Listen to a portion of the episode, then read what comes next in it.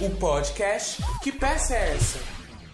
Olá, bom dia, boa tarde ou boa noite. Meu nome é Beatriz Príncipe. Estamos aqui com Rosiviana, Bruno Alves e Arthur Nava. Oi, pessoal, tudo bem com vocês? Oi, Bia. Oi, Bruno. Oi, Arthur. Oi, Rosi. Oi. Oi, Arthur. Oi, Bruno. Oi, Rosi. Nós estamos aqui hoje para falar sobre uma peça maravilhosa, Anfitrião. Né? Essa peça aqui já começa, a gente diria, com um spoiler. Dra dra dramatizando. Agora prestem atenção, enquanto vou dizer o argumento desta comédia. Esta cidade é Tebas.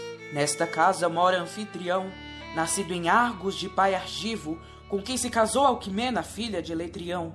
Pois então, esse anfitrião comanda o exército, porque o povo tebano está em guerra com os Teléboas. Ele, antes de se ir embora com o exército, engravidou Alquimena, sua mulher. Pois bem, vocês já sabem, eu acho, como é o meu pai. Quão liberal em certas coisas ele é, e como fica gamado quando aprecia uma coisa. Ele apaixonou-se por Alquimena sem que o marido soubesse. Aí tomou emprestado o corpo dela para si, deu um arroxo nela e engravidou-a. Agora, para deixar claro, Alquimena está grávida dos dois, do marido e do grande Júpiter. Inclusive, meu pai está lá dentro, deitado com ela. Por isso é que a noite ficou mais longa, enquanto ele desfruta da fruta, como ele tanto queria. Para isso se disfarçou para ficar parecido com o anfitrião. Discussão do episódio. Então, pessoal, a gente vai bater um papo hoje sobre a peça Anfitrião e o trecho que a gente acabou de ouvir já meio que diz tudo o que vai acontecer na peça. O que é muito interessante nessa peça do anfitrião é que o Plauto ele está iniciando uma nova construção que a gente não via antes dessa peça, que é o traço da tragicomédia. Essa peça tem esse caráter tragicômico e a gente percebe também que a comédia está muito presente nas ações, inclusive. Agressão física, tem discussão, tem gritaria, pancadaria, tem toda essa confusão que acontece em qualquer comédia e que leva a gente realmente ao riso facilmente. Mas a gente percebe que mesmo esses personagens que trazem aí essa característica cômica, eles são muito bem construídos, são originais e são realmente capazes de fazer a gente né, se distrair e rir bastante. Mas a gente sabe que a peça não se trata só de uma comédia, ela também trata de uma tragédia, não é isso, Arthur? É isso mesmo, Rosi. E o próprio Plauto, no início da peça, ele explica por que, que ele chama de tragicomédia, né? O porquê da tragédia. A tragédia, ela aparece porque existem deuses durante a peça. Eles aparecem como personagens. E isso é o que é mais interessante, porque a gente não via isso muito frequente nas comédias gregas. Apareciam pessoas é, normais, cotidianas, não apareciam deuses. E essa é a novidade que o Plauto traz no anfitrião. Você quer dizer, né, como os deuses eles eram tratados como divindades apenas nas peças anteriores, né? E aqui eles são personificados. Eles vêm para representar e participar ativamente da história, não só como um clamor, como era antigamente ou, ou nas peças anteriores, né? Eles vêm para participar efetivamente do que vai acontecer ali e desenrolar, não só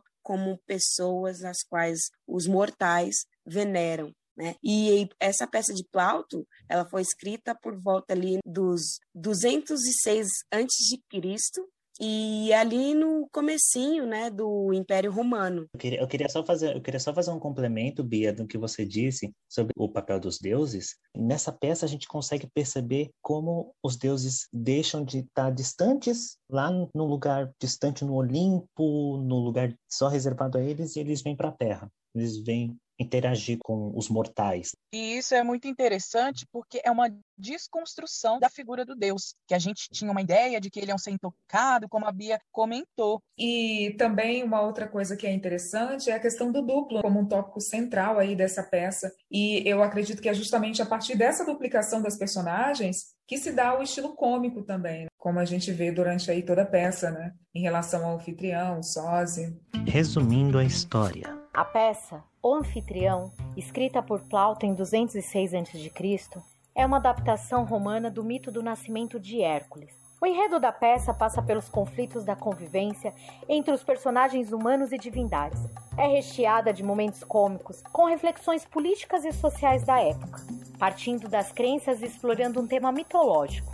A peça conta a história de Anfitrião, um general do exército tebano que sai em batalha contra os Telébos. Enquanto isso, o deus Júpiter, conhecido na mitologia grega como Zeus, se encanta pela mortal Alquimena, esposa de Anfitrião, e que já encontra-se grávida dele, e transfigura-se no marido que está em combate. Ele a toma por uma noite e dessa relação íntima gera mais um filho. Júpiter pede ao filho Mercúrio, na mitologia grega conhecida como Hermes, que proteja a casa onde Júpiter está com Alquimena. Para isso, o deus mensageiro se transfigura no escravo de anfitrião, Sósia.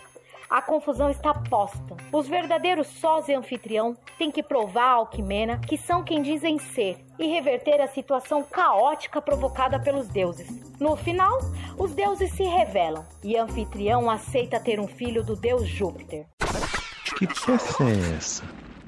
Eu acho que um elemento cômico é inserido a partir do momento que a gente descobre que um deus vai virar um homem para poder realizar os desejos carnais que ele tem, né, com a humana. E aí o outro deus vem ajudar também. Aí começa a pegar para esse lado mais cômico. Como é que eu sou? Tem dois, tem três? Quem é que é quem? É interessante demais essa parte. Sim, eu acho muito interessante também essa questão do duplo na peça. Ela ajuda a gente a entender como nomes próprios que a gente usa como substantivos, né? E assim, o anfitrião e o sósia transformam-se em substantivos que estão ali onipresentes, ou seja, eles existem ao mesmo tempo, o tempo todo, em toda parte. Então, isso é muito interessante, porque aí a gente tem uma outra visão, tem outro entendimento desses nomes próprios. Até porque anfitrião é o dono da casa, olha só, aquele que recebe os convidados né, para qualquer evento. Anfitrião é o que recebe, o que paga as despesas de um jantar, de uma festa, que paga um banquete, aquele que banca, né? E o sósia é um indivíduo muito parecido com o outro, que pode ser confundido com esse outro, e aí fica aquele outro entendimento. A gente tem esses substantivos de forma onipresente, mas eles são nome, nomes próprios na peça. Acho isso de uma criatividade até que a gente pode destacar, inclusive. Traz esse tom cômico também, ajuda, né, a trazer, porque a gente sai daquele óbvio e a gente passa a pensar de uma outra forma. Falando é, nesse tema de comédia, ou tragicomédia, é, me lembra o texto da Poética de Aristóteles, quando ele vai definir a comédia. Para ele, a comédia está num lugar inferior porque ela está representando pessoas inferiores pessoas comuns. Enquanto a tragédia, ela está representando pessoas que são superiores ao homem, ao cidadão, que são os deuses. Então, é por isso que é tão novo essa peça, como a Rosi já comentou, porque isso não era comum. Exatamente, não era comum, né? Ele começou a trazer essa questão para as peças e hoje a comédia tem o seu espaço, tem o seu valor e a sua representatividade na arte como um, um todo, em geral, né? Vamos conhecer o contexto histórico? Estamos no final da República Romana, época de conflitos entre patrícios e plebeus e corrupção no poder. É o período helenístico, o momento de maior expansão de Roma. Nesta época, a influência da arte grega no território era muito forte. Por isso, vemos muitas semelhanças com a cultura latina, como, por exemplo, no teatro, na arquitetura, nas artes. Anfitrião foi escrito por Plauto, provavelmente por volta do século III a.C. O autor nasceu em Sarcina, cidade situada no norte da atual Itália, e posteriormente foi para Roma. É a primeira obra de comédia na qual os deuses são acrescentados na história como protagonistas e não como solução Deus ex machina, quando a divindade surge e resolve uma determinada questão humana. Podcast Que peça é essa? Então, agora, acho que a gente poderia falar um pouco dessa atualidade né, da peça. Infelizmente, uhum. ainda é muito atual. O engano, o abuso de autoridade por parte dos deuses é discutido profundamente na peça o tempo inteiro. É, se vocês me é, permitem um pouquinho mais fundo, a relação que, eles têm, que ele tem com a Alquimena não é consentida, então a gente pode encarar de outra forma isso também. Mais um pouquinho né, do abuso de Júpiter, que é conhecido na literatura grega como Zeus, né, de querer tomar como mulher qualquer uma que ele queira. Exatamente, Bia. Na verdade, a Alquimena, ela cometeu uma infidelidade involuntária, a gente pode dizer assim, porque ela não sabia, ela não tinha essa consciência de que estava sendo infiel. Né? Uhum. Né? Isso, isso é um abuso de autoridade aí por parte dos deuses. E aí, quando a gente vai, por exemplo, atualizar essa peça, quem seriam os semideuses? Os governantes, as pessoas que têm poder, não apenas governantes e políticos, mas as grandes empresas, né, os grandes empresários. Eles que são os deuses hoje, as pessoas que concentram uma maior quantidade de renda. E muitas vezes a gente vê em várias ocasiões esse abuso de autoridade por parte dessas pessoas que têm um pouco mais. Eu concordo totalmente, Rosi. É, e aí tem a parte em que o anfitrião descobre toda aquela traição e que o Júpiter fez tudo aquilo. E qual era a primeira reação que a gente imaginava? Ah, eu vou brigar com eu ele. Vou parar de acreditar eu nele. vou questionar ele. É.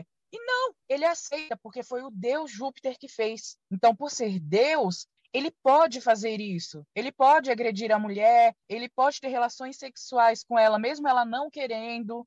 Então, a gente vai percebendo que perpassam temas que são além daqueles simples que estão mostrados ali naquele momento, né? A gente tem essa relação política que a gente pode trazer para os dias atuais. E é por isso que se fizeram bastante versões dessa peça ao longo da história, desde é, a Idade Média até a contemporaneidade. Então, mostra o quanto que ela é atualizada mesmo. Ela é de fato uma peça clássica porque ela está encaixada em diversos períodos da história. Sim, e assim, para os humanos seriam só uma tragédia, mas a forma com que acontece, o desenrolar, como os personagens se correlacionam, a farsa de um querer tomar o lugar do outro, o outro ter que provar que era ele mesmo, isso que deixa cômico. Falando um negócio sério, mas você tá rindo. Eu não sei, mas eu acho que o ser humano se interessa muito por esse aspecto, de rir desse sarcasmo ou esse humor ácido que se tem, porque se você for parar para pensar mesmo e tivesse acontecendo isso tudo com você, seria só chorar, né? E aí você está traduzindo para gente, Bia, a riqueza da composição dessa peça. E eu acho que é justamente tudo isso que você falou aí que compõe essa riqueza, né? É que faz com que ela seja, na categoria dela, uma das mais traduzidas, mais adaptadas em várias línguas, em várias épocas e ainda hoje é atual e tem toda essa importância. Não é à toa que ela é uma das mais conhecidas peças que o Plauto escreveu. Tem uma outra coisa que me chamou a atenção, que foi justamente esse papel que os deuses têm, né? Percebe o quanto o povo daquela época era regido, seguia a, a religião, o quanto as crenças eram importantes para eles. Ai, Bruno, não, não digo só na antiguidade. A nossa sociedade ainda é muito reverente aos deuses, na, dentro das suas religiões. Isso pode, isso não pode. A gente só não tem o Deus que se faz presente mais porque na antiguidade o Deus poderia se materializar ou até em forma de gotas, né? Que a gente tem várias histórias aí. Tem muita gente que fala e faz em nome de Deus. Sim, exatamente, Bia, mas eu concordo também com o que o Bruno disse. Antigamente ninguém duvidava. As pessoas que duvidavam, elas eram eliminadas da sociedade no primeiro momento. Hoje a gente ainda tem essa liberdade de escolher. Tem gente que acredita em Deus, tem gente que não acredita. E naquela época isso não era aceitável.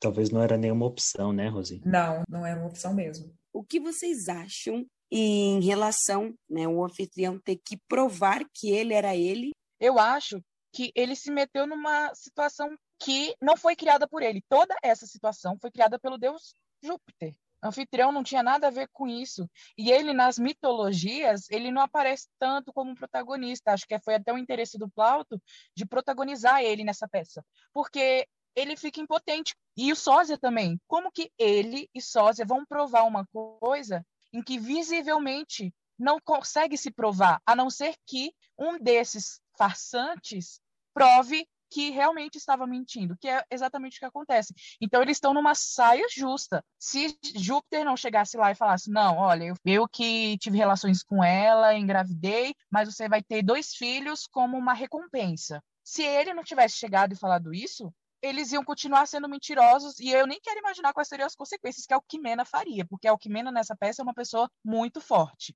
Eu me coloco no lugar deles, imaginando se eu visse uma pessoa exatamente igual a mim, falando: Quem é você? Você não sou eu, eu sou eu. Aí eu ficar: Peraí, então, peraí, então isso aqui é um multiverso, isso aqui é o que? É, é o multiverso da Marvel, aqueles.